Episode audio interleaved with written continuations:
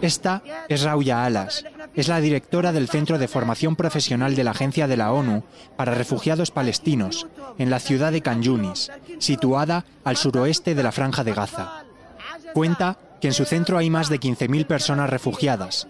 Todas han dejado sus casas ante el estallido del conflicto entre Hamas e Israel el pasado 7 de octubre. Rauya habla de que hay niños, personas con discapacidad, diabéticos y bebés entre los desplazados. Cuenta con impotencia como ni ella ni su equipo en este pequeño centro de refugio pueden cubrir las necesidades básicas de alimento, agua y salubridad de estas personas.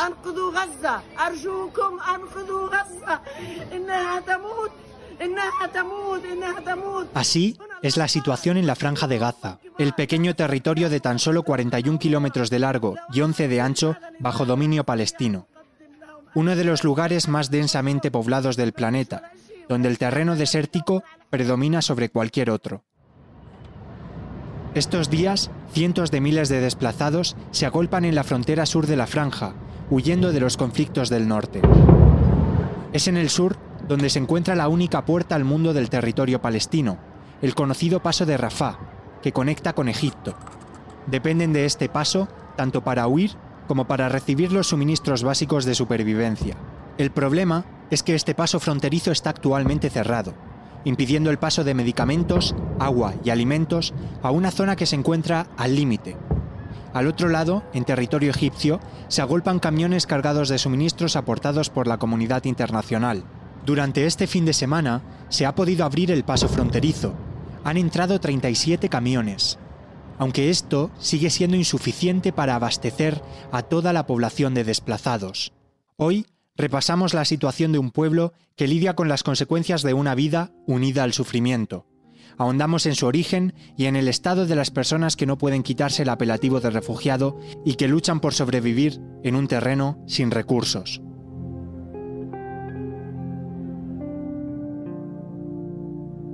La lupa de ABC. Gaza, un terreno a expensas del mundo.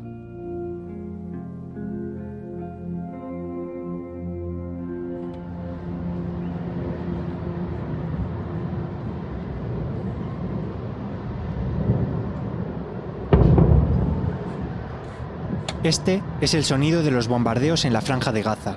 El hospital Al-Ali fue bombardeado la pasada semana, dejando cientos de fallecidos. Después del ataque, Israel y Hamas se acusaban mutuamente de haberlo perpetrado.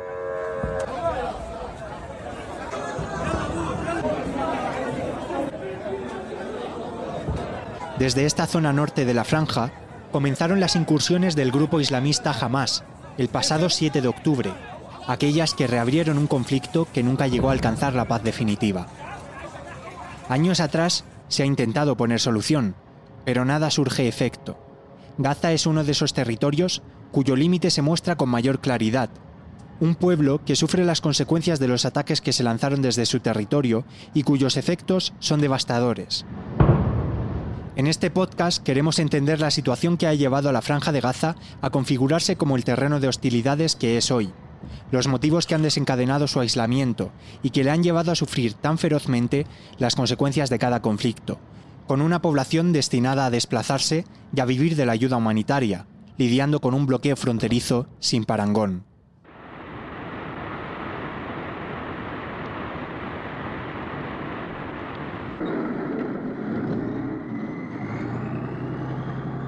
Para intentar entender mejor la situación actual, vamos a trasladarnos a 1967.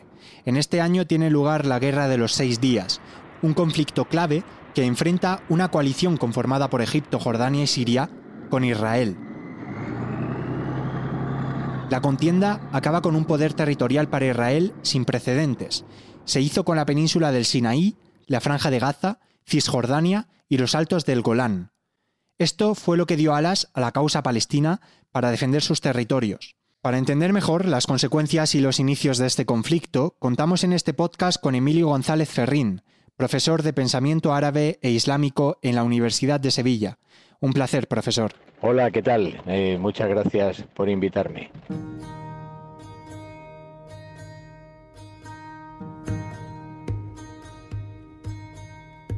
Emilio, ¿qué significa la Guerra de los Seis Días y qué importancia tiene para la causa palestina?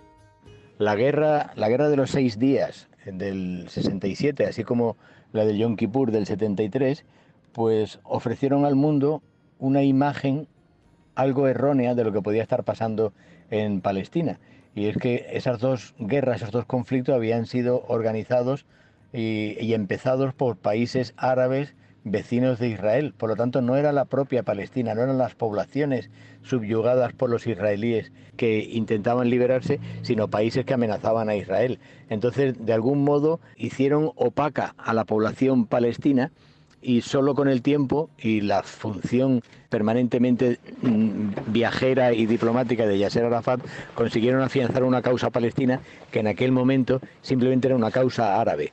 Eh, es muy curioso, por ejemplo, en la guerra de los seis días, así como en la de Yom Kippur del 73, que en los tanques israelíes que están defendiéndose de las agresiones árabes se habla árabe, porque son judíos árabes provenientes de todos los rincones del mundo árabe.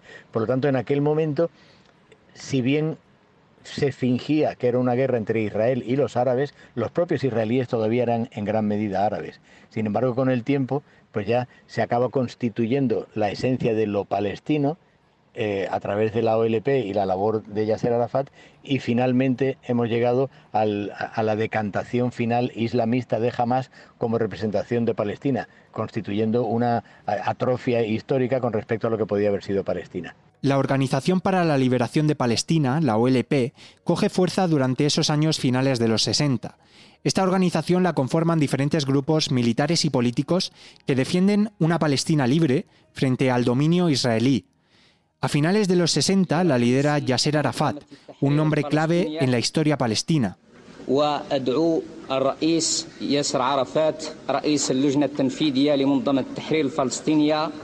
Durante los años 80 se sucedió una primera intifada en los territorios de Franja de Gaza y Cisjordania, donde movimientos pro-palestinos de diferentes grupos pertenecientes a la OLP se rebelaron contra la ocupación israelí.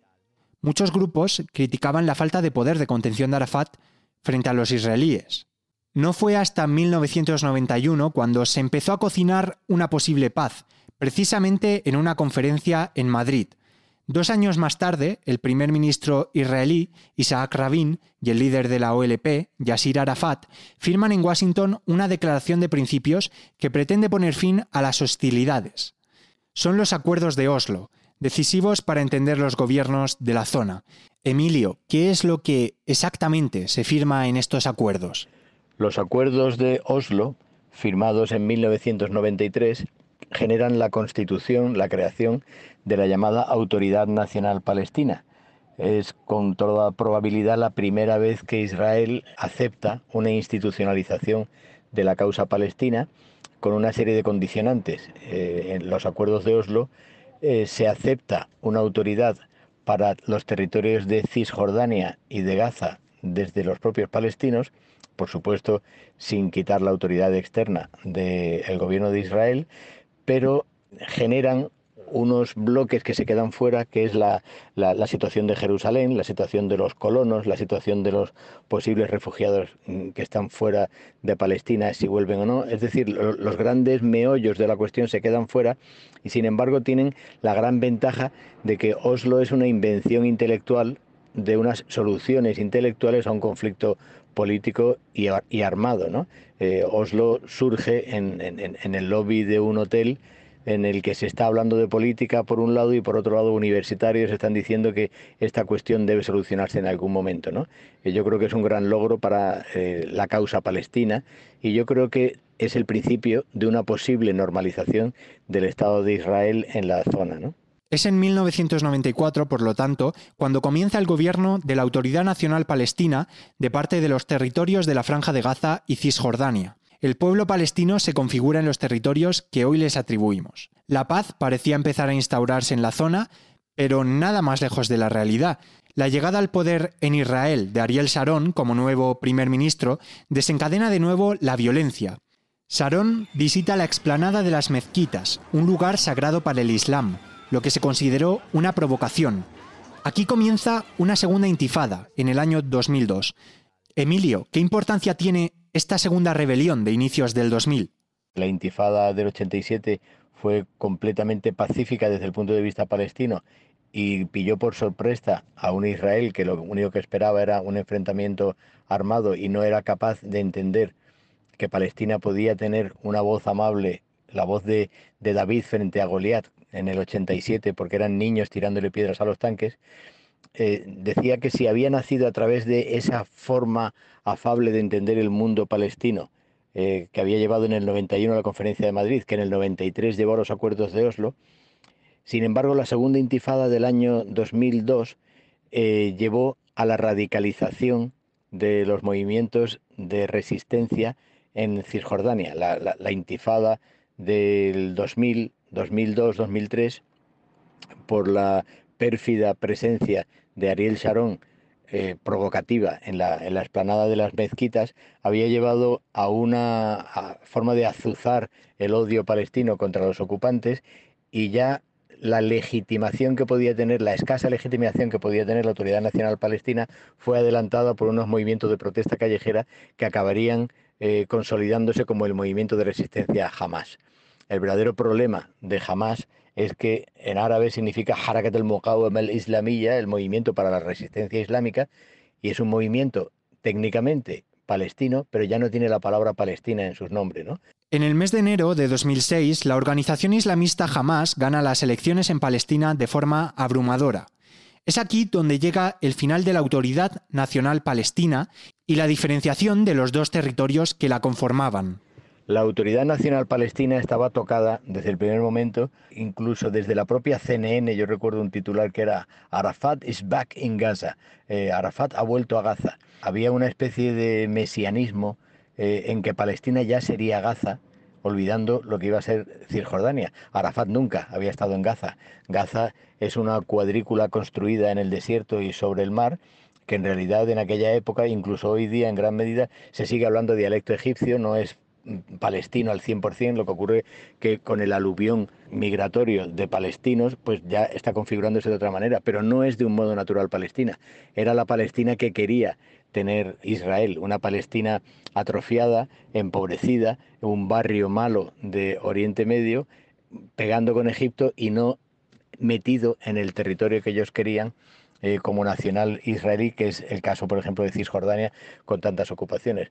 Por lo tanto, a partir de 2007, que se presenta un partido político constituido por eh, miembros de Hamas y gana las elecciones Palestina, la autoridad nacional no lo reconoce, la propia autoridad política de Hamas se hace fuerte en Gaza y llega a expulsar a la Autoridad Nacional Palestina de la propia Gaza, de tal manera que la OLP Organización para la Liberación de Palestina, la clásica creación de Arafat, ya sin Arafat no tendría el mismo poder que tendría y Mahmoud Abbas es simplemente un, buen hombre político, diplomático internacional que no ha conseguido recabar los apoyos necesarios, atacado también por muchísimas rumorologías de corrupción interna con las ayudas e, externas, es decir, jamás se configura como el pueblo palestino contra la corrupción de la OLP, que están todos en Cisjordania y no comprenden nuestros problemas. ¿no? La teoría de la conspiración dice que desde el primer momento jamás había sido una creación eh, israelí y sin teoría de conspiración alguna, evidentemente los presos que habían sido radicalizados en un yihadismo carcelario en las cárceles de Israel y que Israel liberó y mandó a Gaza, era evidente que esa fuerza desestabilizadora sería un desequilibrio para la Autoridad Nacional Palestina, para la OLP y que serviría a, los intereses de Israel si había un componente deslegitimador de la Autoridad Nacional Palestina. Es decir, jamás se carga los acuerdos de Oslo. Por lo tanto, en la actualidad tenemos dos regiones. Cisjordania, gobernada por la Autoridad Nacional Palestina, concretamente por el grupo Al-Fatah, y cuyo presidente es Mahmoud Abbas. Y por otro lado, tenemos la Franja de Gaza, liderada por Hamas, siendo su líder Ismail Anilla. Emilio, para entender aún mejor, ¿en qué difieren ambos territorios si hablamos en términos económicos y políticos? Las diferencias económicas entre Gaza y Cisjordania son que Gaza es un cuadrado de desierto frente a Cisjordania que si bien dependiente del agua que le permite tener eh, Israel, pues de alguna forma es, un, eh, es una región desarrollada con ciudades milenarias que han funcionado a lo largo de, las rutas comerciales a lo largo de toda la historia frente a Gaza, que es un emplasto. Gaza no, no, es, eh, no es más que una construcción prácticamente de refugiados que quitándoles un trozo del Sinaí a Egipto, pues se construyó ahí una ficción de una Palestina que le venía muy bien a Israel, precisamente por lo que decía de constreñir ahí un posible Estado palestino. ¿no? Las diferencias eh, políticas son que en Cisjordania está el mundo más internacionalista de la Autoridad Nacional Palestina en torno a la Organización para la Liberación de Palestina, laicos, en gran medida cristianos o musulmanes por igual, pero no se presentan como tales, frente a Gaza, que es una escisión de los hermanos musulmanes, eh, partido más nacionalista musulmán eh, proveniente de Egipto, pero existente también en Jordania y en otros países de la zona, que en mi opinión, como decía antes también, ya no representa tanto a Palestina como a una insurgencia, una mukawama, un movimiento de resistencia que es eh, lo que llevan en sus siglas en nombre del Islam. Emilio González Ferrín, muchas gracias por hacernos entender mejor ese lado palestino. Pues nada, un placer. Aquí me tenéis para lo que haga falta. Un abrazo.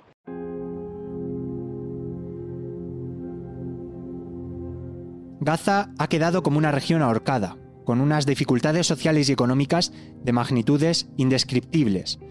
Todo un barracón de resistencia, donde su población ha quedado atrapada en un terreno sin esperanzas.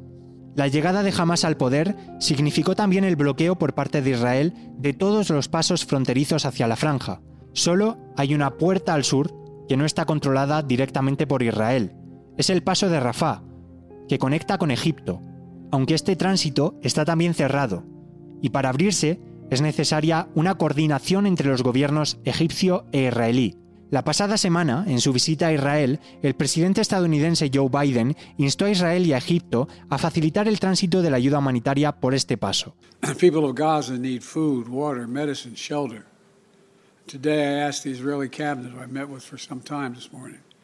Una posición a la que se sumaron otros líderes occidentales que también manifestaron su apoyo a Israel.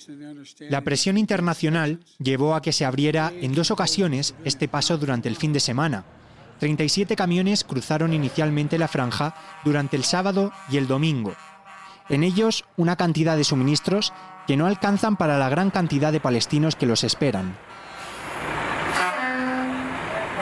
Actualmente, cientos de miles de personas se agolpan en el sur del pequeño territorio. Se alcanzan los 15 días de conflicto. Desde entonces no entran suministros a la región, salvo los de los últimos días. La red pública y la planta de agua de Gaza dejaron de funcionar, al igual que la electricidad. La vida de estas personas corre peligro. Una situación que lleva a los trabajadores en la zona a no poder garantizar la vida de estos refugiados. Raquel Martí es la directora en España de la Agencia de la ONU para Refugiados Palestinos. Gracias por atendernos, Raquel. Muy contenta de estar en este espacio con vosotros y de poder hablar sobre la situación de los refugiados de Palestina. Como decíamos al principio, el territorio de la Franja de Gaza depende en mayor medida del paso de Rafah, que conecta el pequeño territorio palestino con Egipto y que actualmente se encuentra cerrado. Al otro lado esperan cientos de camiones cargados de suministros para llegar a la población. Mientras tanto, el pueblo palestino se agolpa en el sur con la imposibilidad de cubrir sus necesidades básicas. Raquel, ¿cómo es la situación en el sur de la franja en estos momentos? La situación es acuciante para la población es una catástrofe humanitaria sin precedentes, teniendo en cuenta que UNRWA lleva trabajando en Oriente Medio desde el año 1950 y que hemos pasado por todos los conflictos que se han sucedido a lo largo de 75 años. Todos los suministros y la ayuda humanitaria que había dentro de Gaza se han terminado. Prácticamente no nos queda material para poder distribuir a la población. Miles de personas están desplazados a lo largo de la franja de Gaza y miles de ellos, cientos de miles, se han refugiado en las instalaciones de UNRWA y se nos está acabando el agua, se nos están acabando los alimentos, se ha acabado ya el combustible, se ha, se ha acabado ya la electricidad, muchísimos insumos médicos también están ya fuera de stock, igual que kits higiénicos y kits de emergencias para la población. Y en estas condiciones, ¿De qué forma se trabaja sobre el terreno? Ahora mismo estamos teniendo que racionar todo lo que tenemos. Por ejemplo, estamos solamente repartiendo un litro de agua potable por persona y día, sabiendo que esto no cubre sus necesidades.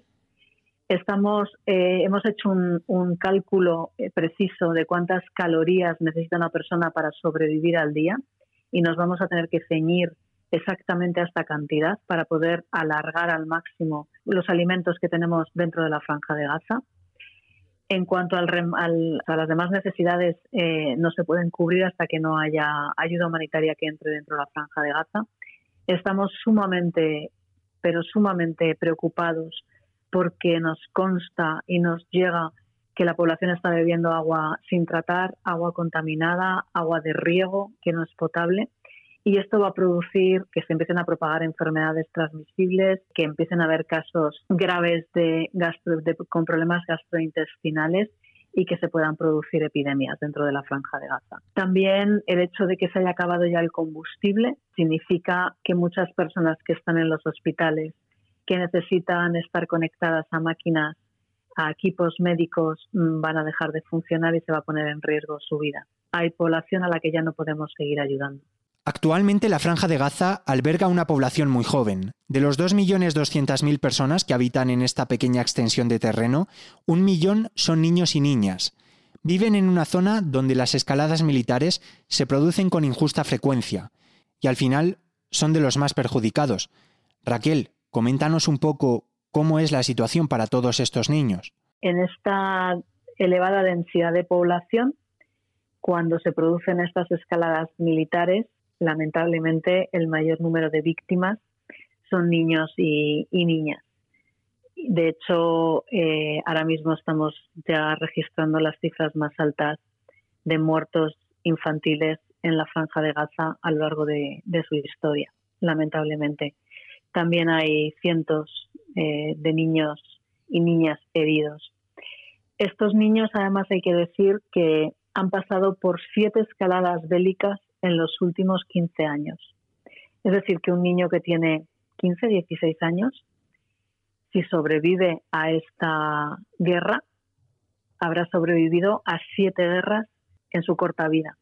Estos niños han visto volar sus casas por los aires, las de sus vecinos, han visto eh, morir a sus seres queridos, han visto cadáveres en una situación horrenda, como son los cadáveres que quedan después de un bombardeo. Han estado en hospitales abarrotados de heridos, gritando y sangrando. Y realmente las consecuencias que deja todo este impacto son terribles. Yo he visto en mis viajes a la franja de Gaza, eh, a lo largo de estas ofensivas, he visto niños que se les cae el pelo, que se hacen pipí en la cama, que han perdido el habla, que están totalmente con falta de concentración, no pueden dormir, cualquier ruido les altera, tienen crisis de ansiedad, en fin, unas situaciones realmente terribles. Y como digo, una vez que empiezan los psicólogos a trabajar con ellos, y empiezan un poco a remitir todos estos síntomas, se produce otra nueva escalada bélica y vuelven a pasar por la misma situación. El norte de la franja es el que alberga mayor densidad de población, es donde se encuentra la ciudad de Gaza, el lugar que abandonaron todas estas personas después de la contraofensiva de Israel y de que el país que dirige Netanyahu ordenara el desalojo de la zona. El problema es que a pesar de ello, muchas personas se han quedado en el norte. Sí, bueno, tengo que decir que hay muchas situaciones hay personas mayores que han vivido el desplazamiento de 1948 y que nunca han podido retornar a sus hogares, con lo cual ahora dicen que no tiene ningún sentido salir de sus casas, que ya son muy mayores, que lo hicieron una vez y nunca volvieron y no quieren volver a pasar por ello, con lo cual prefieren quedarse en sus casas y están rechazando moverse. Hay otras personas eh, que tienen muchísimo miedo a que en el trayecto, en el desplazamiento, puesto que no hay vías seguras para poder bajar hacia el sur, eh, y de hecho ha habido ataques eh, sobre población que estaba saliendo de Gaza para huir hacia el sur, y puesto que en el sur se ha continuado bombardeando, hay muchas personas que les da muchísimo miedo dejar sus hogares y piensan que tampoco van a encontrar un lugar seguro en el sur y han decidido no salir de sus casas. Hay otras personas que, como usted comenta, son enfermos, son ancianos, eh, son mujeres embarazadas, familias con muchos eh, niños, incluso bebés. Hay que tener en cuenta que como se va bombardeando la franja de Gaza, se van destruyendo hogares, eh, edificios, la población que sobrevive se va a vivir con otros familiares y ahora se está dando muchísimos casos de pisos en los que se alojan a 70 personas, 50 personas que son todos miembros de una misma familia. Y en esos, eh, Gaza tiene una tasa de natalidad muy alta, la media de personas, de niños por familia son 4 o 5, con lo cual eh, se están juntando en casas con muchísimos niños. Familias que a lo mejor no tienen ningún medio de transporte, si lo tienen quizás ya no tienen gasolina para poder moverse, con lo cual eh, les es imposible. La ayuda humanitaria espera, Ahora hay muchos posicionamientos al respecto de los diferentes países, pero el sufrimiento de estas personas sigue extendiéndose en el tiempo. Es una lástima que desde hace muchos años no hay ningún plan de paz encima de la mesa de ningún país, organismo eh, para negociar una salida a esta situación, porque desde luego que lo que sería necesario es ahondar en las raíces de este conflicto y buscar una solución justa y definitiva para todos para dejar de, que estos pueblos y de que el pueblo palestino dejara de, de sufrir, porque son ya muchos años y se ha fracasado una y otra vez en buscar una solución. Gracias por estar con nosotros, Raquel. Muchísimas gracias a vosotros por permitirnos dar este testimonio.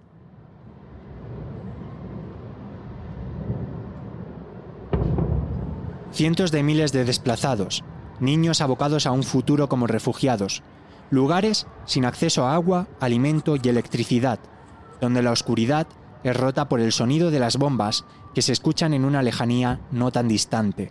Con una esperanza quebrada, esperan que la luz vuelva a entrar por el paso de Rafah, mirando el cielo para tratar de buscar una explicación a la apertura de un conflicto que nunca se terminó de cerrar.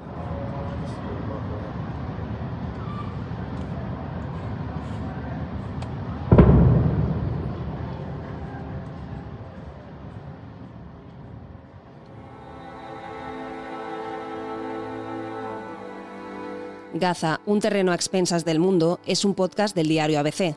Está dirigido y guionizado por Manuel Garre. En la producción ha contado con la colaboración de Emilio González Ferrín y Raquel Martí. Si te ha gustado este episodio, suscríbete a la lupa de ABC en tu plataforma de podcast favorita.